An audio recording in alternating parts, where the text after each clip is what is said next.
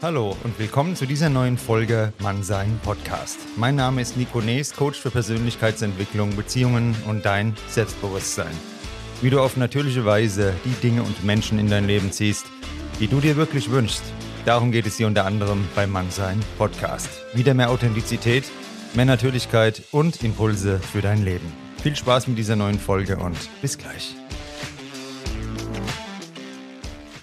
Hallo, meine lieben Freunde und schön, dass ihr eingeschaltet habt zu einer neuen Folge Mannsein Podcast. Heute habe ich einen für mich persönlich sehr besonderen Gast hier und zwar den Herrn Dr. Albert Kitzler. Man muss dazu wissen, hat ein Buch geschrieben, Wie lebe ich ein gutes Leben? Und vor einigen Jahren habe ich dieses Buch gelesen und das hat mir sehr, sehr viel gebracht, denn verschiedene Puzzleteile, die schon vorhanden waren, wurden zu einem stimmigen Bild mit diesem Buch und seitdem habe ich es oft gelesen, oft weiterempfohlen und kam dann so auch zu den anderen Werken, die er verfasst hat, Philosophie to go, Nur die Ruhe, Denken heilt, vom Glück des Wanderns und zuletzt habe ich gelesen von der Weisheit der Liebe oder die Weisheit der Liebe, darum wird es auch heute gehen und es ist für mich eine große Ehre, dass Sie heute hier dabei sind und herzlich willkommen, Herr Dr. Kitzler.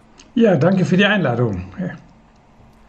Ja, und zwar die Weisheit der Liebe. Und das habe ich gelesen und war direkt in dem Buch drin und habe es jetzt schon ein zweites Mal mir zu Gemüte geführt. Und der ja, unbedarfte Mensch fragt vielleicht ja Liebe und Weisheit, was hat das miteinander zu tun? Äh, ja, ich denke, die Liebe ist die Krönung der Weisheit, äh, weil Weisheit ist die, die Kunst, ein gutes Leben zu führen, ein glückliches, erfülltes Leben zu führen. Und dazu gehört äh, ganz zentral, dass wir in Resonanz treten können mit anderen Menschen, mit den Dingen, mit der Welt, mit uns selbst.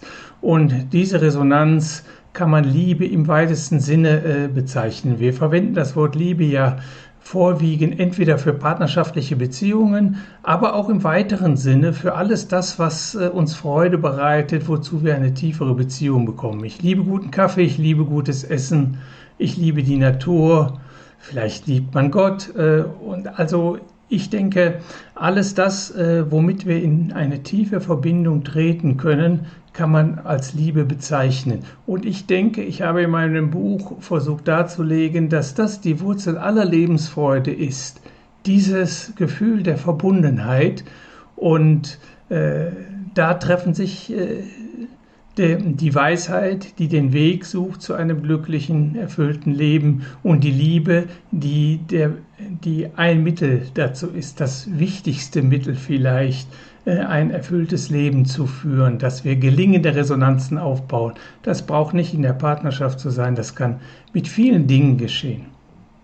Und haben Sie schon die nächste Frage eingeleitet und Oft ist es ja für uns so, die Liebe wird begrenzt auf etwas Exklusives. Der Partner, die Partnerin, wenn das fehlt, dann sind wir traurig. Und warum sollten wir die Liebe gerade nicht nur auf einen kleinen, beschränkten Personenkreis begrenzen?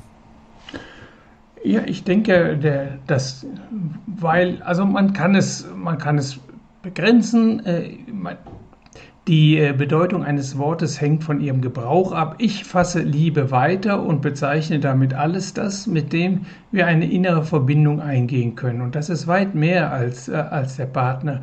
Unsere Kinder beispielsweise, in der Familie, unsere Freunde, wir können ganz eng werden Aristoteles sagte, eine Seele in zwei Körpern, das sei, äh, das sei Freundschaft. Also sehr schön drückt er damit hier die Symbiose aus. Und überall, wo wir diese Verbindung, diese tiefe Verbundenheit spüren, etwa beim Wandern in der Natur, etwa in einem Kunstwerk, da entsteht Freude und da, da benutzen wir manchmal auch so im, im Alltag das Wort, ach, ich liebe es, in Ausstellungen zu gehen, ach, ich liebe ins Kino zu gehen.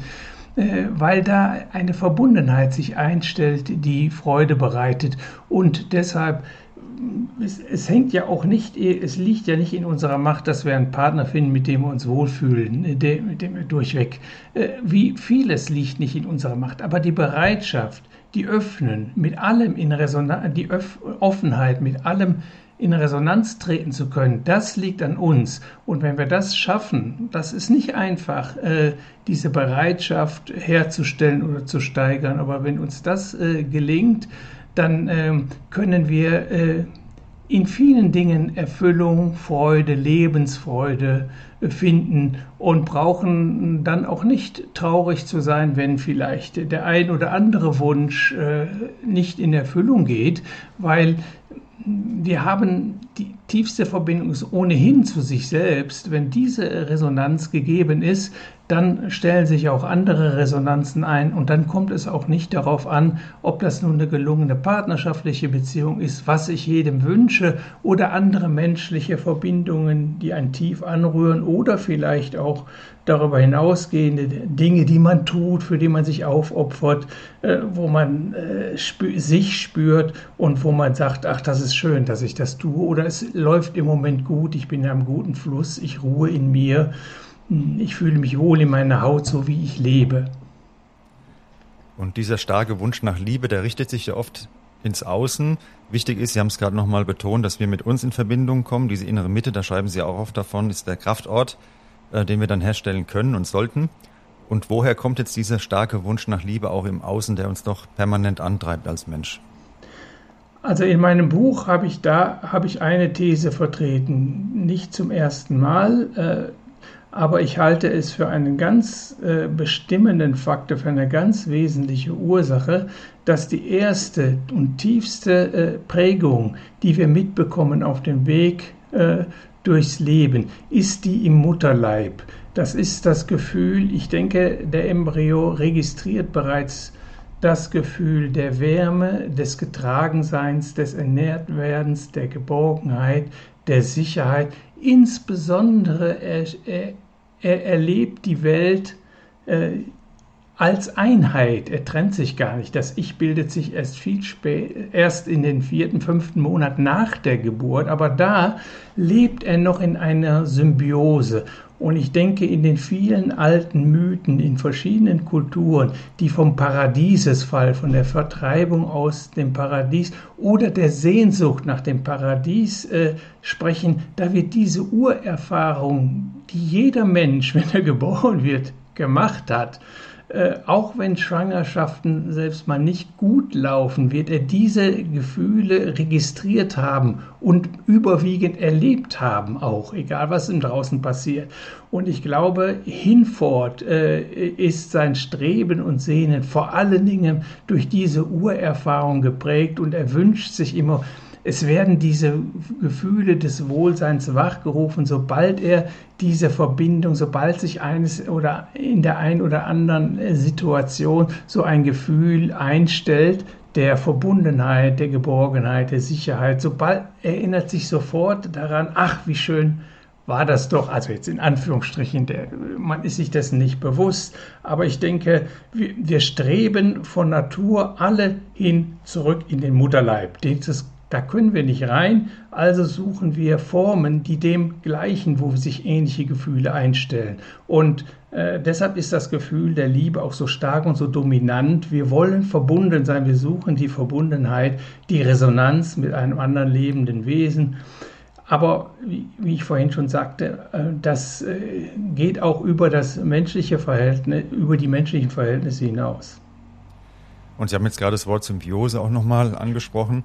Da kann ja, denke ich, auch eine gewisse Gefahr drin liegen, wenn ein Mensch nicht so reflektiert ist und eben diese innere Mitte noch nicht hat, dass er nach einer Symbiose strebt als Erwachsener, die es gar nicht gibt und dann sind ja Enttäuschungen auch vorprogrammiert. Oder wie sehen Sie das dann? Ja, also wenn das äh, alles so einfach wäre, äh, erfüllt zu lieben, dann würden wir in einer anderen Welt leben. Ähm, in der Tat ist es genauso schwierig. schwierig. Äh, gut zu lieben, wie gut mit sich selbst, mit sich selbst ins Reine zu kommen. Das setzt nämlich voraus, dass man seinen Seelengarten pflegt dass man die inneren Konflikte löst, sich denen stellt, dass man Prägungen, Fremdprägungen, die nicht zu einem passen, ablegt.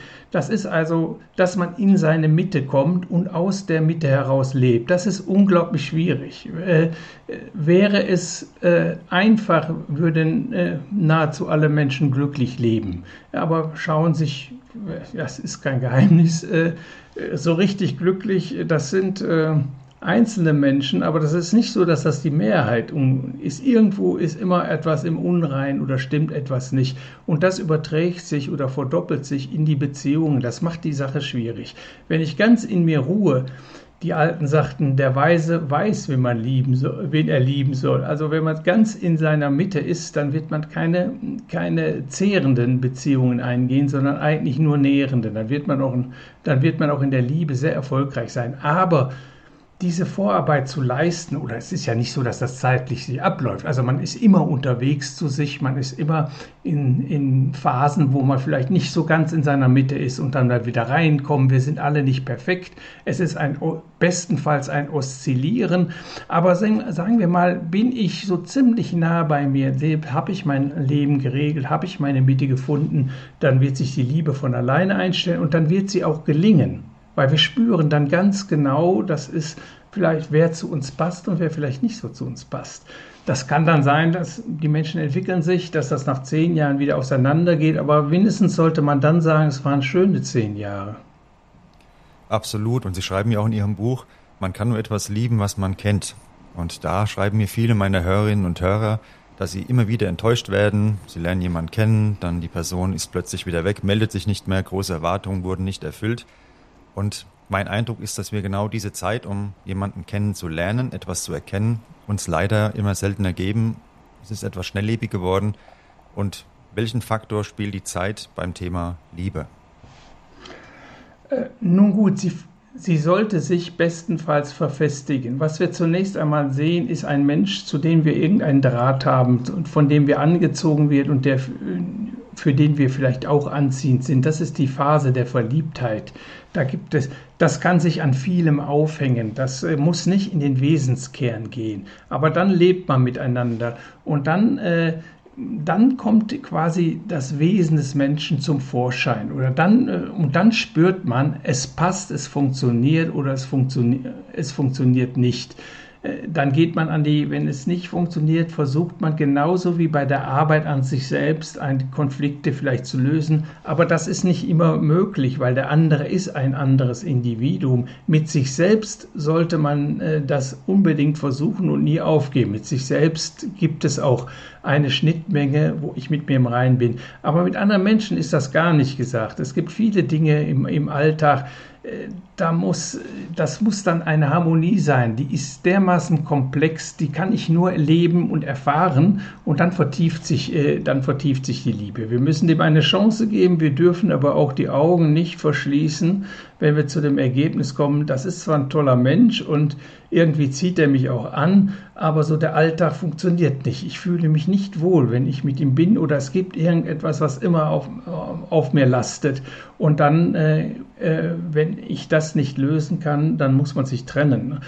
Davor haben dann wieder äh, viele Angst, weil sie eben doch äh, äh, sich nach Verbundenheit sehen und meinen, sie stürzen dann in die Einsamkeit und äh, äh es wird dann leidvoller. Aber das, äh, da machen sie sich selbst was vor und sich selbst betrügen ist von allem das Schlimmste. Man muss dann die Konsequenz ziehen und es wird dann auch schon, wenn man an sich arbeitet oder sich nahe fühlt, wird es sich, werden sich auch andere Beziehungen eröffnen, die besser funktionieren. Mir hat mal jemand geschrieben, eine Frau, ich kann einfach nicht alleine sein. Und da liegt ja auch ein wichtiger Punkt drin, dass man eben genau allein sein nicht nur kann, sondern das auch genießt und diese Mitte einem dann genau dieses Lebensglück auch verschafft. Und wie ist es denn jetzt möglich, wenn jetzt jemand gerade nach Trennung hinter sich hat, fühlt sich total traurig, hört vielleicht gerade die Folge, wie kann er sofort oder sie Glück bzw. Liebe in das Leben integrieren, auch ohne Partnerschaft? Sofort schon mal gar nicht. Es ist eine dauernde Arbeit an sich selbst.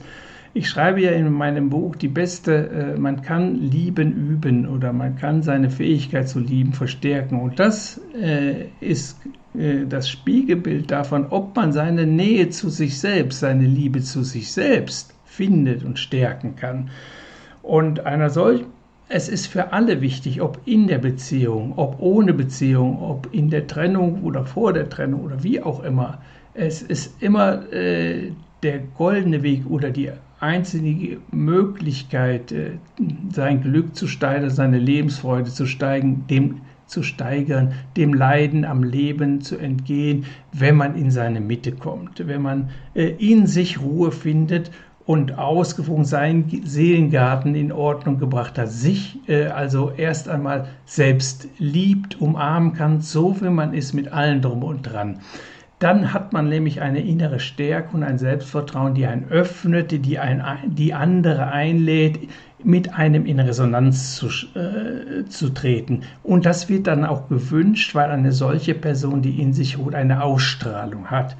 Und äh, eine solche Person kommt über jeden Schicksalsschlag oder jede Trennung auch hinweg. Es gibt Trauerphasen, Trennungen sind nicht einfach und es ist wie ein, der Verlust eines geliebten Menschen, sagen wir mal auch durch den Tod. Es braucht eine Zeit der Verarbeitung, der Trauer und diese Gefühle sind wichtig. Aber äh, wie die, wie die äh, Weisen des Altertums sagen, der, der, der Weise versteht mit diesem Leiden umzugehen und es in eine positive Energie zu verwandeln. Es braucht dann die Fähigkeit der Duldsamkeit, der Demut, der Bescheidenheit, des Wissens auch, dass solche Phasen unausweichlich sind, dass sie jedem Menschen bevorsteht und dass man dann tapfer den Kopf hochhalten muss und es kommen auch wieder bessere Zeiten. Und es gibt so verschiedene Möglichkeiten, das nur andeuten. Ähm, das Wichtige ist aber, äh, wenn eine Person jetzt zu mir käme, hat sich gerade getrennt, die Philosophie, äh, die ich weitergebe, ist keine Akutmedizin, sie ist Prophylaxe. Wenn ich nicht darauf vorbereitet bin, wenn ich nicht die Fähigkeit, loslassen zu können, alles loslassen zu können, nicht vorher schon eingeübt habe, dann wird es schwer, dann brauche ich mehr Zeit. Oder gerade in der die Kunst ist, äh, einer der alten griechischen Philosophen sagte mal, Philosophie ist auf alles vorbereitet zu sein. Die Kunst ist äh, dann, äh, wie man für die Gesundheit such, äh, sorgt, wenn man am besten sorgt, wenn man gesund ist, so sorgt man auch für die Schicksalsschläge am besten dann, wenn es einem gut geht. Also wenn man dann die Philosophie betreibt, sich darauf vorbereitet, das Loslassen einübt, sich bewusst macht, dass alles nur geliehen ist und alles in jedem Moment man auch abgeben, äh, vielleicht abgeben muss und dann die Fähigkeit zu besitzen, okay, äh, dann, äh, wenn man das gut eingeübt hat, kommt man besser über Trennungsphasen hinweg. Äh, also einer solchen Person, gut, wenn sie mit dem akuten Problem zu mir käme, ja, dann würde ich einige äh, Überlegungen, einige Erkenntnisse versuchen äh, wachzurufen und äh, sie in die Person daran zu erinnern, dass das Wichtigste ist, dass sie selbst in ihrer Mitte ruht und sich selbst genügt äh, und äh, ja, dass sie lernt loszulassen und dass sie davon wegkommt, dass sie dagegen meditieren muss, dass sie nicht anhaften darf. Aber alles, alles das übt man am besten äh, im Trocknen, also nicht in der Akutsituation. Und meine Frage ist dann noch, Sie hatten gerade von der Ausstrahlung gesprochen, das ist genau auch das, was ich immer vermitteln will im Podcast, dass die Dinge passieren werden, die passieren sollen, wenn wir unsere Hausaufgaben gemacht haben. Und ist Liebe aus Ihrer Sicht auch mehr was Schicksalhaftes, was dann passiert, wenn wir in der richtigen Situation einfach als diese Person aus der inneren Mitte auftreten oder müssen wir aktiv immer wieder was dafür tun? Beides ist richtig, denke ich. Äh wir müssen aktiv etwas dazu tun. Das Beste, was wir dazu, dafür tun können, ist, in unsere Mitte zu kommen, mit uns im Reinen zu sein. Äh, dann, dann haben wir die Offenheit, die Sicherheit, unsere Gefühle zu zeigen, Gefühle aufzunehmen. Dann haben wir die Größe, Charaktergröße, hinzuhören, auf einen Menschen zuzugehen, zugewandt zu sein. Und das lädt alles ein. Äh, andererseits äh, ist es mit der, mit der Liebe, mit der, sagen wir mal, partnerschaftlichen Liebe und der gelungenen Liebe, ist das wie mit dem, wie mit dem Glück, das, äh, das können wir nicht erzwingen. Äh, es ist wie mit den Pflanzen. Wir können in unserem Seelengarten, ich spreche ja gern vom Seelengarten, wir können den Garten bearbeiten, aber dann die Blumen, äh, die, wann die dann äh, aufsprießen und blühen, dazu ist dann noch Sonne und Wasser für notwendig das ich dann nicht bereitstelle. Das heißt, äh, es ist, ein, äh, es ist ein Geschenk und insofern kann ich das nicht erzwingen. Ich kann mich, wie der Philosoph Kant gesagt hat, im Hinblick auf das Glück, mich, ich kann mich nur ihm würdig erweisen. Das heißt, ich kann ich kann die Vorbereitungen treffen, dass es passieren wird. Und dann wird es auch passieren, hm, so wie Sie es äh, zu Recht gesagt haben. Äh, aber das im direkten Zugriff bekomme ich keine Liebe und auch das Glück nicht. Wann ich so diese Momente äh, des tollen Glücksgefühls, das kann, das kommt meistens völlig unverhofft und meist äh, auch gar nicht so, so programmiert. Und so ist das auch mit der Liebe. Die fällt dann doch ein bisschen vom Himmel, aber sie fällt gerade dem zu, äh, der äh, sich darauf vorbereitet hat, der dafür gearbeitet hat, indem er an sich eine, eine ausgewogene, eine harmonische oder wie die Alten sagten, eine schöne Seele geschaffen hat. Wir sehen den Menschen an, wenn sie eine schöne Seele haben. Wir fühlen uns von denen angezogen, wir gehen hin und solche Menschen bleiben nie allein. Das ist sehr schön, wie Sie das gerade formuliert haben. Die schöne Seele habe ich auch noch nicht so jetzt auf dem Schirm gehabt, vielleicht gelesen, aber nicht mehr jetzt präsent.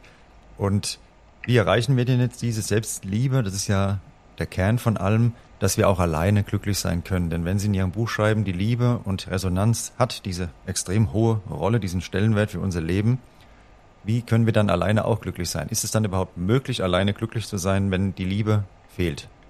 Also mit dem alleine glücklich sein, äh, da muss ich etwas korrigieren. Kein Mensch lebt ganz alleine. Äh, also dann würden wir eingehen. Äh, Kaspar Hauser, da, der ist nicht lebensfähig. Also wenn wir da ganz getrennt sind. Das heißt, wir haben immer eine Vielzahl von Beziehungen zu Menschen, zu Dingen, zu Vorstellungen, zu etc.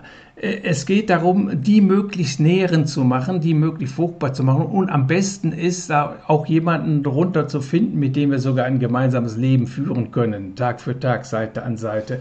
Aber äh, insofern kann kein Mensch ohne Beziehungen leben oder auch nicht ohne äh, nährende Beziehungen, da ganz allein. Das ist nicht. Aber äh, von daher geht es, äh, geht es darum, wie kann ich, äh, was kann ich tun dafür, dass diese Beziehungen möglichst tief sind, möglichst berührend sind, ja, richtige Liebesbeziehungen werden. Wie, wie gesagt, die haben wir nicht nur zum Partner, auch Freundschaften. Ich habe lange Freundschaften, über 50 Jahre, die, die mich mein Leben lang begleitet haben. In der griechischen Antike war die Freundschaft viel wichtiger als die, die, als die geschlechtliche Beziehung zum, zum Partner, weil das war das Stabilisierende und auch Endziel. Also, und dafür äh, ist eigentlich äh, was wir dafür tun können, ist, was ich vorhin schon mehrfach sagte, auch das, was man tun muss, um ein glückliches Leben zu führen. Das ist dasselbe. Das heißt, man muss seinen Seelenhaushalt aufräumen. Man hat so einen Seelengarten und den muss man pflegen, Tag für Tag. Man muss sich den, den unangenehmen Dingen stellen. Man muss sie versuchen, die äh, Leid auslösenden Faktoren in der eigenen Seele zu bearbeiten, in, in, mit sich ins Reine kommen, wie Platon mal gesagt hat, die Seele ist ein vierköpfiges Ungeheuer, von dem jeder Kopf die Tendenz hat, die anderen zu unterdrücken. Und dieses vierköpfige Ungeheuer oder sagen wir diese Vielzahl von Seelenkräften müssen wir in eine Harmonie bringen. Platon sagt so schön, dass sie untereinander und mit dem Ganzen befreundet sind. Also wir müssen uns wohl in unserer Haut fühlen mit all unseren Stärken, aber auch unseren Schwächen, die müssen wir auch umarmen. Äh, wir müssen die Dinge, die uns, die uns Leid zufügen, die müssen wir natürlich bearbeiten, sodass sie immer kleiner werden. Oder das Unkraut aus dem Garten, das müssen wir, wenn es so etwas gibt, das heißt etwas, was Leiden hervorruft, müssen wir versuchen äh, wegzubekommen oder doch klein zu schneiden. Und, und das ist eigentlich, erkenne dich selbst, prüfe dich selbst, arbeite an dir, schaffe dir gute Gewohnheiten an, nährende, die dich erfüllen und diese Gewohnheiten, die dir eher, die eher leidvoll sind, versuche die abzuschaffen. Das ist eine kontinuierliche Arbeit an sich selbst und das ist der Weg zum glücklichen Leben ebenso zu der, äh, zur Steigerung der Liebesbereitschaft und Liebesfähigkeit bis zu einem Punkt, wo wir an jeder Blume, an jedem Sonnenstrahl äh, und jeden Menschen mit zugewandter Freude begegnen können. Und dann ist es, äh, wie die vollendeten Weisen und die Heiligen so sagten, dann ist das Leben Liebe und Gott ist Liebe und, äh, und alles ist schön. Okay, wir kommen, wir sind nicht äh, wir sind keine Heilige, aber wir können uns diesem Zustand annähern und, äh, und das ist das, was wir äh, eigentlich in unserem Leben, dass die Aufgabe ist, in einen guten Fluss des Lebens zu kommen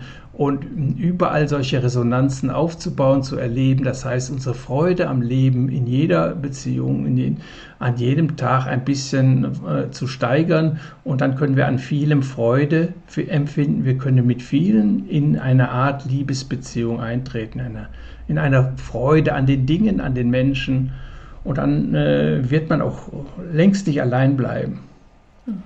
Was Sie jetzt beschrieben haben, ist ja auch das, was uns dann emotional stabil macht, weil regelmäßig schreiben mir auch Hörerinnen und Hörer, ja, ich habe Angst, nochmal eine neue Liebe einzugehen, Angst aus, vor Verletzung. Was sagen Sie dann, mhm. wenn jemand sagt, ich habe mich verschlossen aus Angst vor Verletzung? Ja, das ist genau ein gutes Beispiel äh, dafür, dass er nicht in seiner Mitte ist, nicht in seiner Mitte gekommen ist. Ängste, der Weise kennt keine Ängste, der kennt auch keinen Ärger, das hat er abgebaut. Äh, da, äh, da gibt es eben den Konflikt oder äh, im Seelengarten, da ist ein Unkraut, das heißt Angst oder Angstursache äh, vor Enttäuschung. Ja, wie, und das muss ich, äh, muss ich bearbeiten. Wieso habe ich Angst? Die Angst habe ich, weil ich schon mal äh, traumatisch enttäuscht worden bin, das mal erlebt habe und nicht wieder erleben muss. Da muss ich sehen, dass diese Gefühle der Angst als Ergebnis sind dieses alten Traumas, dass ich immer wieder in ähnlichen Situationen anfängt zu rollen. Und das ist eine Maske, das ist eine Prägung, die mich behindert und mich verschließt. Und dann gibt es Möglichkeiten, äh, diese, diesen Defekt, diesen negativen Affekt, diese Angst zu überwinden, aufzuschneiden. Die Inder sagten, zu sich in seine Mitte zu kommen, ist eine Maske oder eine Prägung nach der anderen aufzuschneiden und abzulegen, sich zu häuten. Äh, der Weise ist vollkommen angstfrei und der hat dann auch diese Offenheit, mit der er auf die Welt zugehen kann. Der hat keine Angst vor Enttäuschung. Also ich hätte äh, ich habe das auch schon lange nicht mehr. Das hatte ich früher mal, sehr stark sogar, weil ich da stark geprägt bin, aber ich habe die Prägung aufarbeiten können und durch lange Übungs, Übungsphasen habe ich sie ablegen können, sodass ich äh, äh, und auch die Kunst äh, gelernt, gleichzeitig loslassen zu können. Beides verhilft mir dazu, auf anderen Menschen ohne, ohne Angst zuzugehen und mich auf Gefühle einzulassen, ohne irgendwelche Angst der Enttäuschung. Mich kann man nicht mehr enttäuschen. Und den Weg, den Sie gerade beschreiben, da spielt bei mir die Natur eine sehr große Rolle. Da kommen wir dann auch zur nächsten Frage, denn in allen Ihren Werken, da kommt ja auch die Liebe zur Natur immer zum Ausdruck, beziehungsweise die Bedeutung, die die Natur für, unser, für unseren Seelenfrieden hat. Mein Opa, der war Förster und er hat im Wald, da wo er Förster war, so eine Tafel errichten lassen und da stand drauf, in der Stille des Waldes findest du deine Seele. Und sehr da ist schön. meine Frage, ja, und das, da denke ich heute noch dran und ich gehe sehr oft in die Natur, in den Wald und finde da immer wieder neue Erkenntnisse. Und Warum ist aus Ihrer Sicht die Natur so wichtig für ein gelingendes Leben und für unsere Lebensfreude? Das schreiben Sie ja so in Ihrem Buch, Die Weisheit der Liebe. Ja, äh, vielleicht noch eins zur Stille. Das fällt mir ein, ein wichtige, wichtige Zeilen aus dem Tao Te King des Lao Tse, chinesischer Philosoph. Im 16. Kapitel heißt es, alles kehrt zurück zur Wurzel. Hier haben wir wieder das Motiv des Zurück in den Mutterleib. Alles kehrt zurück zur Wurzel. Rückkehr zur Wurzel ist Stille. Stille ist Wendung zum Schicksal. Man könnte auch sagen Annahme des Schicksals oder ist in, in die Bestimmung kommen. Sehr schöne drei Verse, die, haben, die beschreiben eigentlich den Weg zu sich selbst, auch zum Glück oder auch zur Liebe, könnte man sagen.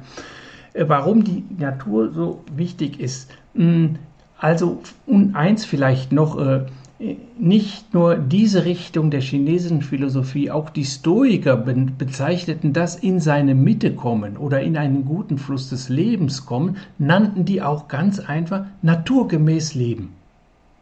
Äh, also wir sehen hier in, aus seiner Mitte heraus leben, in sie zu kommen und naturgemäß leben, das hat schon eine Verbindung. Das ist dasselbe. Warum?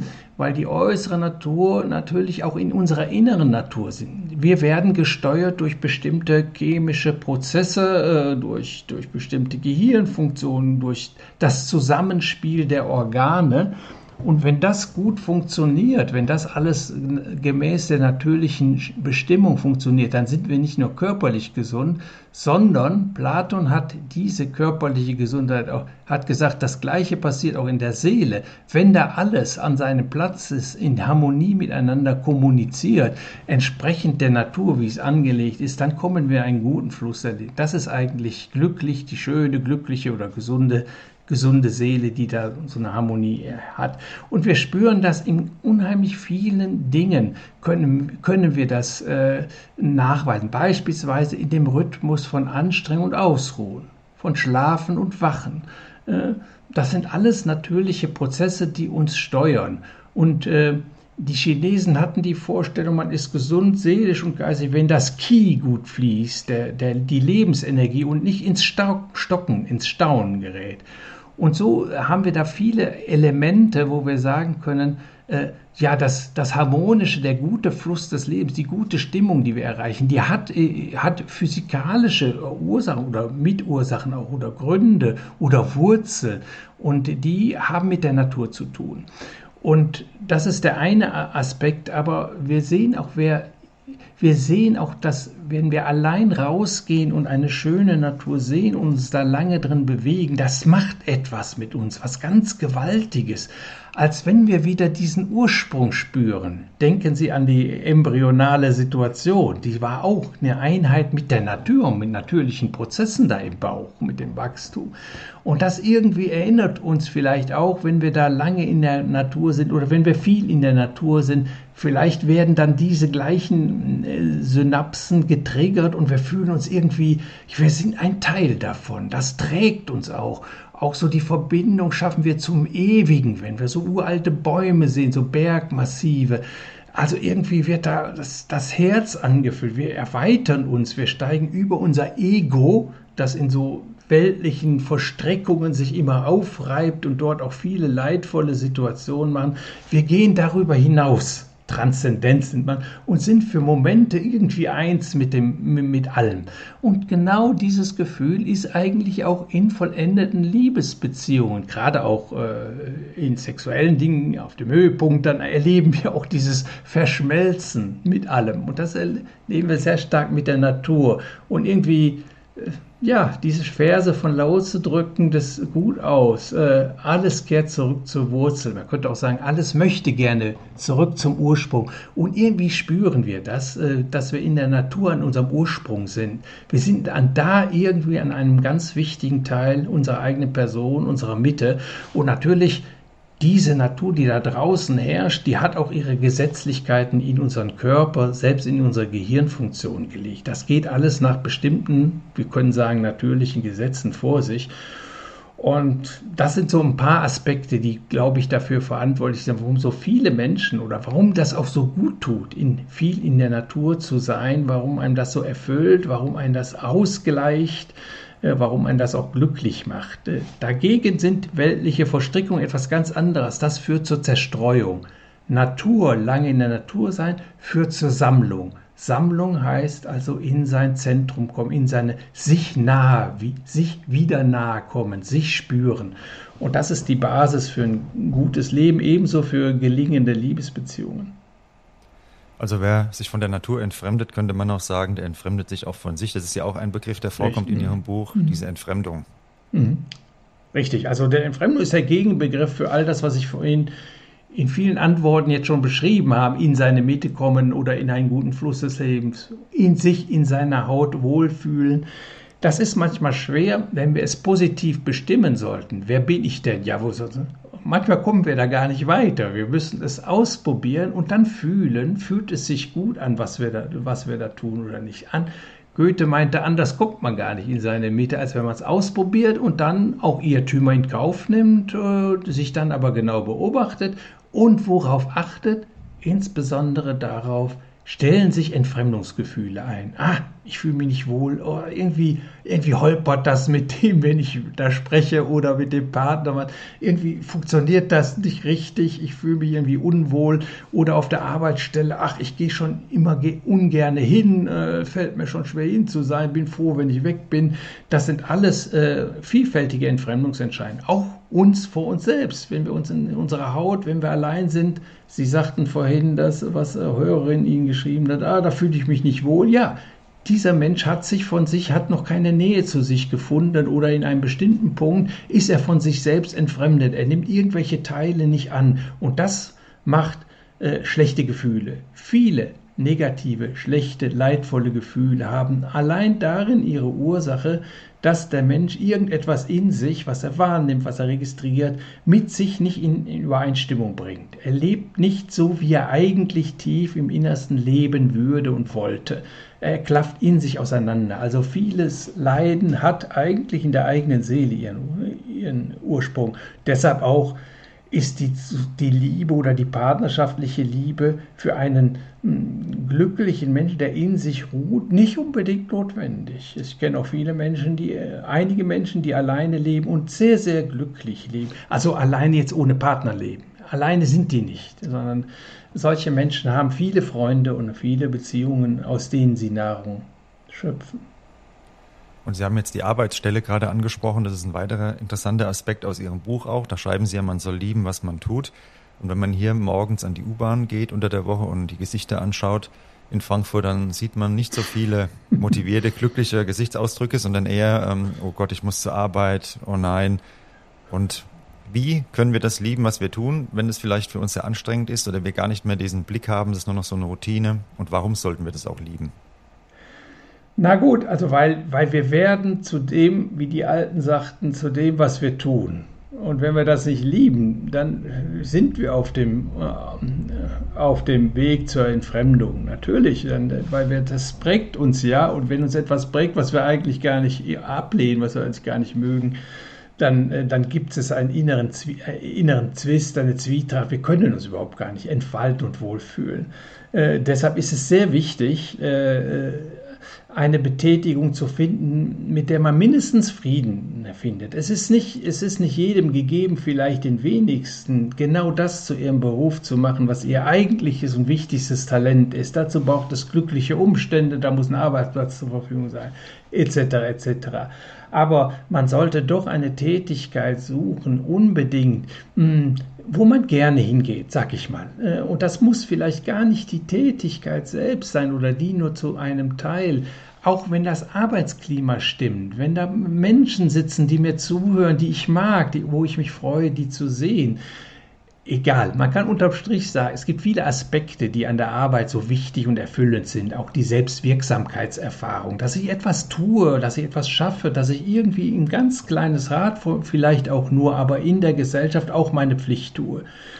Selbst, äh, ich sage immer, also selbst ja, wie soll ich sagen, selbst die Müllabfuhr, äh, also ohne die möchte ich um keinesfalls leben. Ich bin ihm dankbar und wenn ich so ein, äh, wenn ich die Müllabfuhr sehe, dann äh, versuche Ihnen das auch mitzuteilen. Das sind sehr wichtig. Man kann überall Selbstwirksamkeitserfahrung machen. Man tut etwas für sich und für die Gesellschaft. Und das ist sehr wichtig. Es gibt sehr, sehr viele Aspekte, weshalb man da eine Tätigkeit suchen soll, die irgendwie, zu der man gerne geht. Das bleibt so, ist unterm Strich. Und der Buddha hat den Pfad zum leidfreien Wesen äh, gezeichnet, die vier edlen Wahrheiten, ganz wichtig. Und da gibt es ein, am Ende einen achtfachen Pfad, der sagt, was ich tun muss, was ich einüben muss, damit ich ins, in den guten Fluss komme. Und ein und einer dieser, äh, dieser acht Pfade ist der richtige Broterwerb, rechter Broterwerb oder das wird manchmal anders übersetzt, aber ich finde das ganz interessant äh, und ich denke, da sollte man sich darum bemühen, wenn es irgend geht, jedenfalls Frieden mit seiner Arbeitsstelle zu finden oder eine Arbeitsstelle noch besser, die einem ein gewisses Talent, äh, äh Talent äh, erfüllt oder Sokrates hat das auch mal gesagt. Glücklich ist der, der das, was er am besten kann und gut gelernt hat, ausübt. Gut ausübt. Äh, aber das ist, wie gesagt, äh, man muss da manchmal Kompromisse machen. Äh, Kriterium ist, ich darf mich nicht, es darf nicht leidvoll werden. Also wenn es irgend geht, dann lieber äh, kürzer treten, lieber einen anderen Beruf nehmen, der weniger einträgt, aber dass ich mich wohlfühle, dass ich gerne zur Arbeit gehe hat natürlich nicht nur mit der Arbeit zu tun, das hat auch mit dem, mit dem Bezug zu sich selbst zu tun. Wenn ich mit mir selbst im Rein bin, dann kann ich auch vieles äh, ertragen, dann bin ich auch duldsam und kann möglicherweise mich auch mit einer Arbeitsstelle befreunden, die nicht, sagen wir mal, das Optimum ist von dem, was ich mir wünschen würde, was aber vielleicht aufgrund der äußeren Umstände nicht realisierbar ist. Daran sollte man genauso arbeiten wie äh, an seinem eigenen Seelengarten. Das ist fast da ist eine große gemeinsame Schnittmenge, weil die Arbeit eben äh, ja in der Regel 30, 40, 50 Stunden der Woche. Wir beschäftigen uns ja viel, viel mehr mit der Arbeit als mit uns selbst. Wann nehmen wir uns Zeit, in unsere eigene Seele zu gucken? Oh, sind es eine Stunde pro Woche. Aber wir sind 40 Stunden oder 30 Stunden oder 50 Stunden bei der Arbeit und das ist sehr, sehr prägend. Da sollten wir nicht leiden, da sollten wir ein gutes Verhältnis zu finden. Da müssen wir daran arbeiten, gegebenenfalls auch äh, dann Risiken in Kauf nehmen, Stelle wechseln und etwas anderes suchen. Ich habe das zweimal in meinem Leben eine, eigentlich eine, eine Bilderbuchkarriere aufgegeben, weil ich spürte, das ist nicht ganz das, was ich eigentlich, äh, was ich eigentlich will. Und es war immer gut, äh, diesen Schritt zu tun, obgleich er mit vielen sozialen Unsicherheiten, ich hatte kein Netz äh, und äh, kein Doppelboden, obwohl das mit Risiken verbunden war. Äh, ich bin jetzt froh, dass ich diesen Mut hatte, äh, meinen Weg zu gehen, es zu versuchen. Und ich bin dann schließlich auch angekommen dort, ja, wo ich meine Erfüllung finde und habe jetzt einen Beruf schon seit vielen Jahren, ja, der mich wunschlos glücklich macht. Das ist absolut wertvoll und viele haben halt Angst vor diesem Risiko, was Sie jetzt gerade beschrieben haben, kein Netz, kein Boden. Aber ich denke, das größte Risiko ist, kein Risiko einzugehen, denn dann wird man nie rausfinden, was ähm, für uns auch das Richtige ist. Ne? Gut gesagt, ja. ja. Richtig. Und Sie haben jetzt gerade schon angesprochen, den Frieden, den wir mit der Arbeit schließen sollen. Und zu diesem Frieden gehört ja auch Frieden schließen mit dem, was bisher passiert ist, mit dem Schicksal. Und da schreiben Sie in Ihrem mhm. Buch Liebe zum Schicksal. Und das stelle ich auch immer wieder fest anhand von Zuschriften, dass doch einige Menschen hadern mit dem, was in ihrem Leben passiert ist. Und wie können wir dazu ja nicht nur Akzeptanz ausüben, sondern sogar lieben, was passiert ist. Ja, ich denke, wir, haben, wir stehen da vor der gleichen Aufgabe wie vor einem selbst. Man ist, wird in die Welt geworfen, man hat gewisse Talente, man hat gewisse Defekte oder negative Seiten. Und das Ziel ist, sich so anzunehmen, wie man ist.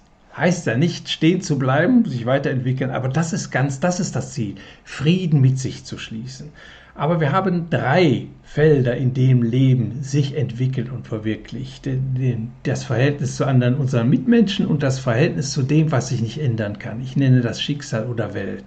Und in allen drei haben wir das, die gleiche Aufgabe, Frieden zu finden, eine Haltung und Einstellung zu finden, dass wir gut damit umgehen werden, dass all diese Beziehungen nährend werden und potenzielle äh, äh, potenzielle möglich, also potenzielle äh, Resonanzen darstellen, also dass ich sie lieben kann. Und das gilt auch mit dem Schicksal. Was ich nicht ändern kann, das muss ich annehmen, so wie es ist. Äh, und dazu muss ich ein gutes, gutes Verhältnis finden. Und wenn wir genau hingucken, dann müssen wir erstmal genau hingucken. Man kann auf die negativen Seiten gucken äh, oder auf die, oder auf die positiven. Das hängt schon mal von der Perspektive an. Aber es gibt auch philosophische Richtungen, gerade die stoische, die im Moment einen großen Boom erlebt, eine Renaissance erlebt. Die sagte, äh, das, was ich, was nicht in meiner Hand liegt, das ist auch weder gut noch schlecht, äh, sondern es kommt darauf an, wie ich damit umgehe, dass es gut oder schlecht ist. Oder wie das Motto meines ersten Buches heißt, ein Ausspruch von Konfuzius. Man sagt, der Weise versteht Unglück in Glück zu verwandeln. Das heißt, wir können mit jedem Schicksal umgehen. Wir können aus jedem Schicksal etwas Gutes machen, bietet eine Chance, eine Herausforderung. Das ist Lebenskunst, das ist Weisheit. Und dann wird das Schicksal völlig neutral. Es wird eine, eine Herausforderung, eine Aufgabe, eine Übung. Und das meinte Heraklit, ein griechischer Philosoph, Vorsokratiker. Dein Charakter ist dein Schicksal. Das heißt nicht das, was da auf mich reinbrückt, das ist gar nicht das Schicksal, sondern wie ich damit umgehe. Äh, und jemand, der es wissen muss, Viktor Frankl, Begründer der dritten Wiener Schule der Psych tiefen Psychologie, äh, Psychotherapie, der hat das KZ durchlebt, soeben noch seine ganze Familie und Frau dort verloren. Äh, aber was meint er im Nachhinein? Welche Erfahrung hatte er gemacht? Er hat dann seine, seine Therapie darauf begründet, seine Theorie, und äh, die geht dahin, dass wenn wir nur einen Sinn finden, dann kann das, können wir alles richten. Der sagte, man könnte jede Tragödie in einen Triumph verwandeln. Also dasselbe eigentlich im Grunde. Das heißt, es liegt an uns, äh, nicht das Schicksal. Wir schieben das immer auf die Umstände. Das sind die Umstände. Nein, wenn wir in uns äh, stark werden, wenn wir in uns ausgeglichen sind, dann können wir mit jedem Schicksal umgehen. Äh, vielleicht manchmal, das ist nicht einfach, manchmal ist Duldsamkeit gefordert, einfach auch leidvolle Phasen. Trauerarbeit, die kann ich nicht mit einem Fingerschnipsen wegmachen, sondern die muss ich durchleiden. Aber das kann auch ein Sprungbrett sein zu einer neuen Lebensphase voller Glück und, und, und Erfüllung. Und so können wir äh, aus unserer Mitte heraus, wenn wir da nur äh, klarkommen mit uns selbst, können wir auch äh, unser Verhältnis zum Schicksal so gestalten, dass wir es letztlich annehmen können. Und was heißt das? Dass wir es lieben können. Äh, egal äh, wie es ist. Und da gibt es verschiedene, kann man viel zu sagen. Ich habe jetzt nur ein paar Sachen angerissen, äh, aber ich glaube daran, äh, dass, äh, äh, dass wir die Kraft haben, aus uns aus, aus, ja, wie Viktor Frankl sagte, aus allem etwas Gutes zu machen. Der Weise versteht, Unglück in Glück zu verwandeln. Und ja, ich habe es auch in meinem Leben schon öfters ausprobiert und ich habe auch schon schwierige Dinge erlebt. Und es, äh, ich muss sagen, äh, sehr, sehr schwierige Dinge erlebt, aber und das dann dann angewendet, es hat geklappt. Es geht. Also die Philosophie hilft uns da ganz praktisch im Leben zu uns zu finden und ja, ein positives, ausgewogenes Weltbild auch zu etablieren. Das ist ja das Ziel, auch was Sie rüberbringen wollen mit Ihren Büchern, wenn ich das richtig verstanden habe, dass das praxisnah ist, weil viele glauben ja Philosophie, da ist jemand ganz abstrakt mit irgendwelchen Theorien beschäftigt, jemand, der noch nie was mit Philosophie am Hut hatte. Aber das ist ja etwas ganz Praktisches. Ne? Ja, die Philosophie, insbesondere auch die akademische, die ist sehr theoretisch, sehr abstrakt. Äh, es gibt zwar auch da die praktische Philosophie, aber die Philosophie, wie ich sie weitergebe, wie sie auch in der Antike, in Ost und West, in China, in Indien und hier in Griechenland, Rom betrieben wurde, war äh, erstmal lag das Schwergewicht auf der praktischen Philosophie und alle theoretischen Überlegungen dienten vor allen Dingen dazu, äh, mit dem Leben klarzukommen, unseren Weg zu finden das war äh, und, und gut zu leben. Äh, und äh, der Schwerpunkt lag auf der praktischen Philosophie und zwar eine solche, die anwendbar ist. Ein Schwerpunkt lag auch, das hat man gesehen, es reicht nicht aus, dass ich verstehe und weiß. Ich muss lernen, dieses Wissen umzusetzen. Äh, und dieser Teil ist fast aus der akademischen Philosophie ganz verschwunden. Deshalb auch deshalb ist sie, sagen wir mal, wird sie von Nicht-Philosophen, ja, oder ist sie schwer zugänglich oder überhaupt gar nicht verstehbar. Hm, aber wenn wir daran denken, wenn wir uns vorstellen, es, gäbe, es gibt eine Philosophie, eine praktische Philosophie, die der Antike, die sich letztlich immer darauf hinausläuft, wie soll ich leben? Wie soll ich und wie kann ich gut leben? Auch das Glück, es war gar keine Frage, das höchste Gut war das Glück. Wie werde ich also glücklich? Wie kann ich also glücklich leben? Dazu haben wir alle eine Meinung und dazu haben wir alle eine Menge Erfahrung und deshalb ist uns diese Philosophie, wenn wir den Zeitraum überbrücken nur, es übersetzen in unsere Sprache äh, auch, dann ist eine solche Philosophie für jeden zugänglich, auch für jeden hilfreich. Und so tief über diese Frage des glücklichen Lebens, so tief und in einer solchen Breite, nachgedacht hat keine Epoche nachher mehr.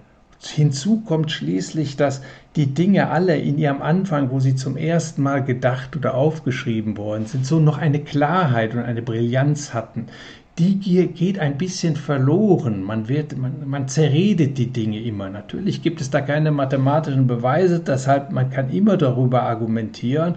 Nur was dann passiert, dass über das Argumentieren hinaus, über den Meinungsstreit hinaus, dass dann so bestimmte Grundweisheiten manchmal in Vergessenheit geraten äh, und nicht mehr präsent sind oder zerredet werden. Und das ist der Zustand eigentlich nach der Nachantike. Es ist sehr schwer, in dem Gewusel von Meinungen dann wieder diese Dinge äh, zu finden, die so hilfreich sind im praktischen Leben für viele Menschen. Also jedenfalls diese in meinen Seminaren und wenn ich diese Philosophie weitergebe, sie wird zum einen verstanden, äh, man erkennt sich wieder und sie hilft den Menschen auch. Sie werden andere, sie können in Übungsprozesse eintreten äh, und sich transformieren. Neuroplastizität, wir, alles in uns ist nicht in Stein gemeißelt. Wir können daran arbeiten und wenn wir an die Baustellen rangehen, das heißt die Stellen, wo Leiden entsteht, dann können wir auch, können wir auch immer leidfreier und immer freudvoller und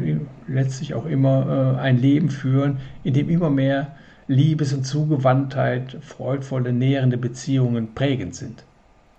Genau diese Klarheit brauchen wir ja auch in der heutigen Zeit so dringend wie nie, weil permanente Reizüberflutung und ein Großteil der Informationen ist belanglos oder negativ. die auf uns einströmen den ganzen Tag, je nachdem, wo man sich da bewegt. Und ja, in ihrem Buch und den alten Weisheiten, da ist genau diese Klarheit, die uns wieder die Richtung zeigt und reduziert auf das Wesentliche. Und Sie schreiben ja auch von der Einfachheit, dass die Einfachheit wichtig ist, ähm, um ja, ein gutes Leben zu führen. Einfachheit, vielleicht könnten Sie da nochmal erklären, wie das gemeint ist.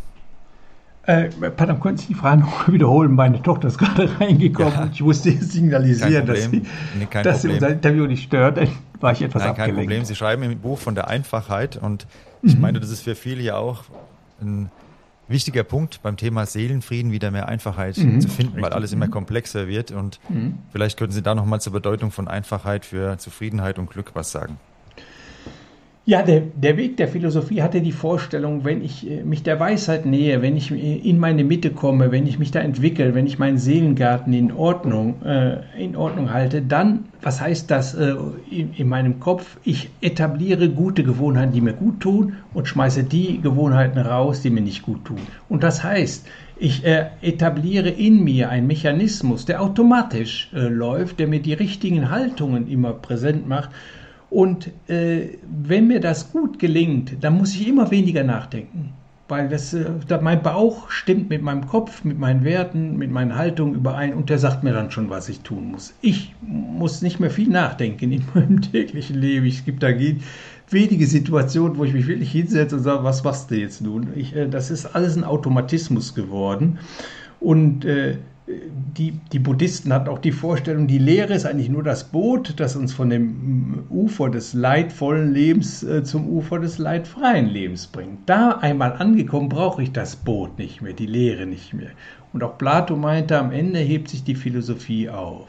Also es sollte eigentlich das Leben immer mehr, immer einfacher werden, weil wir Automatismen in unserer Lebens, Lebensweise etabliert haben, die, die geprüft sind, die wir für richtig halten, mit denen wir 100% übereinstimmen, wir sind eine Einheit und die dann automatisch funktionieren. Kann ich auf Autopilot quasi schalten und muss dann nicht mehr äh, Dinge machen. Das heißt, äh, äh de, de facto, in der Tat, Sie haben recht, es gibt, diese Welt ist unglaublich komplex geworden, alles ist verfügbar geworden, scheint verfügbar geworden zu sein und, und die Ablenkungen sind auch groß und äh, in unserem kleinen, äh, in unserem kleinen äh, Smartphone ist die ganze Welt drin und, äh, und ein un, unendlicher Haufen von Möglichkeiten der Ablenkung, der Zerstreuung, der Unterhaltung.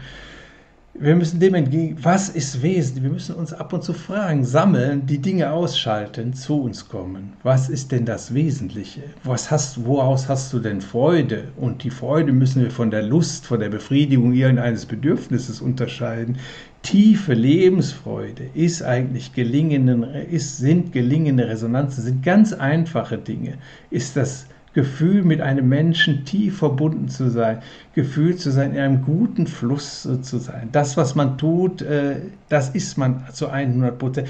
Die Dinge sind also, wenn wir das alles so wenn wir da mal richtig drüber nachdenken und in uns hineinhorchen, auch die Erfahrungen abgleichen, die wir gemacht haben mit einerseits Lustbefriedigung, die kurzfristig sind, die auch Vergnügen bereitet, und andererseits so Phasen, Lebensphasen oder Beziehungen, die einen richtig, die einen richtig äh, so erfüllen, wo man also, äh, wo, wo die ganzen Wünsche äh, eher nebensächlich werden. Wenn wir da tief schauen, in uns hineinschauen, äh, mit uns ein bisschen arbeiten, dann kommen wir immer auf wesentliche Dinge zurück und dann haben wir hoffentlich auch die Kraft und die Entschlossenheit zu sagen, okay, das und das und das mache ich nicht, interessiert mich nicht. Äh, und das zerstreut mich nur, lenkt mich nur ab. Äh, nein, ich äh, liebe mein Inneres, ich liebe die Auseinandersetzung mit diesem Inneren und da gibt es einige Bedürfnisse, die mir wertvoll sind, die nach Kunst, die nach Naturgenuss, die nach Miteinandersein, die schönen Stunden der einfachen Konversation ohne irgendwelche Technik und, und, und. Also Philosophie sollte eigentlich ein, zu dem Kern, zu den Wurzeln, zu den Ursprüngen hin, äh, hinführen. Und die sind einfach, äh, auch die Bedürfnisse, die tiefsten, die sind einfach und wie Epikur sagte, auch leicht zu erhalten. Da braucht man auch kein großes Vermögen dazu.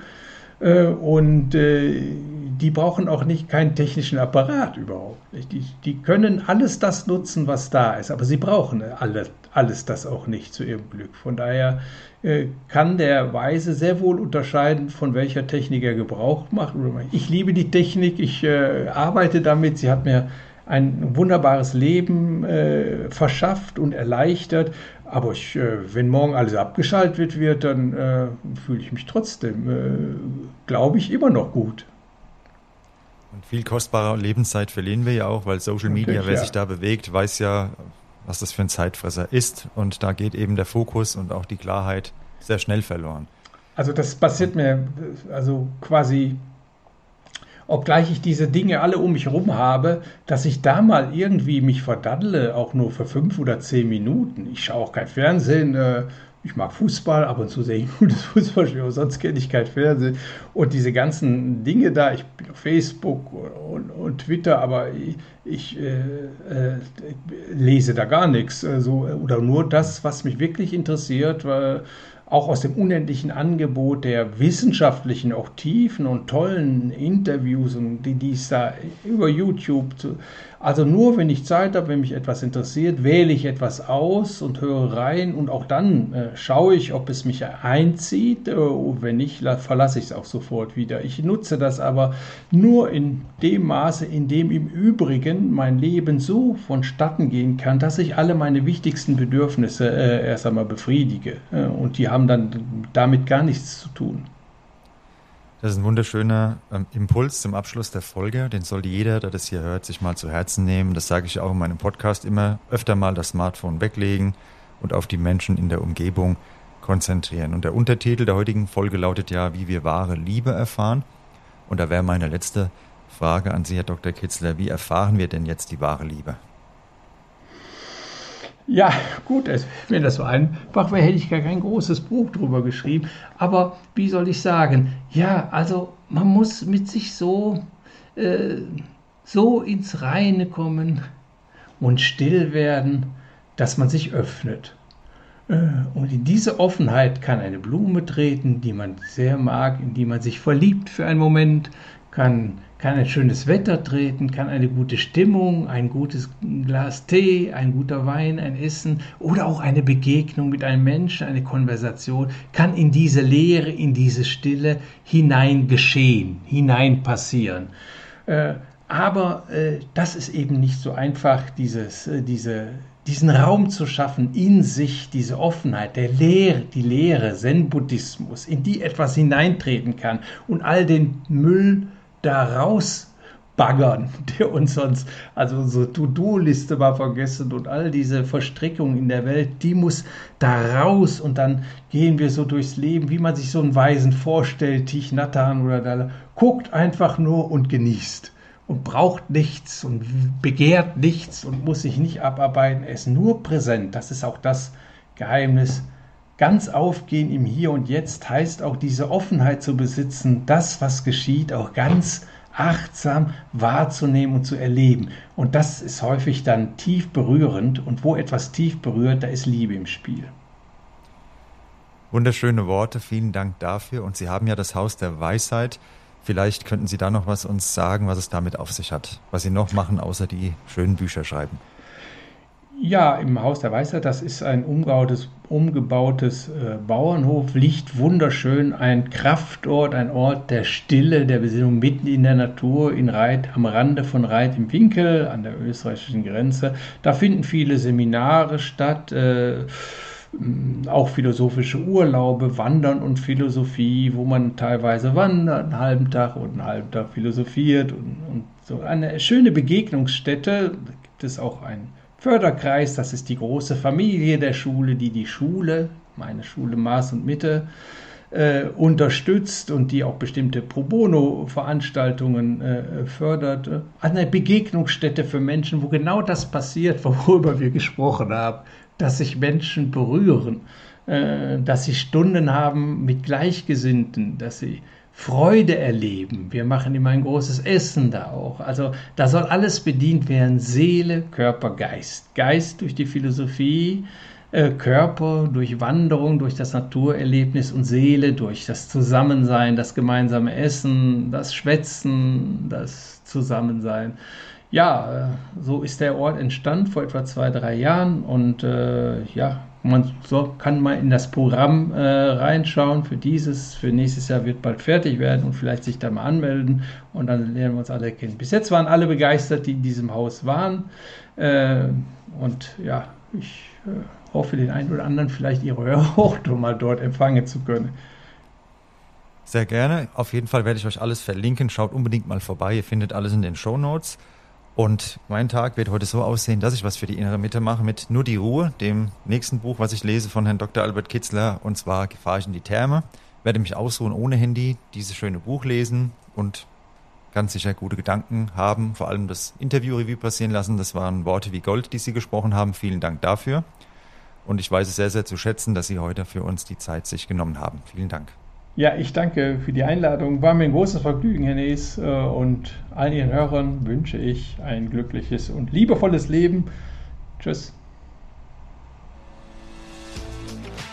Das war Mannsein Podcast. Der Podcast für deine Persönlichkeitsentwicklung. Wenn du irgendein Thema, ein Denk- und Verhaltensmuster in deinem Leben im Rahmen einer Zusammenarbeit mit mir besser verstehen und verändern möchtest, dann schreib mir gerne eine E-Mail. Du findest meine Adresse in den Show Notes. Für Veränderungen oder einen Neuanfang ist es nie zu spät.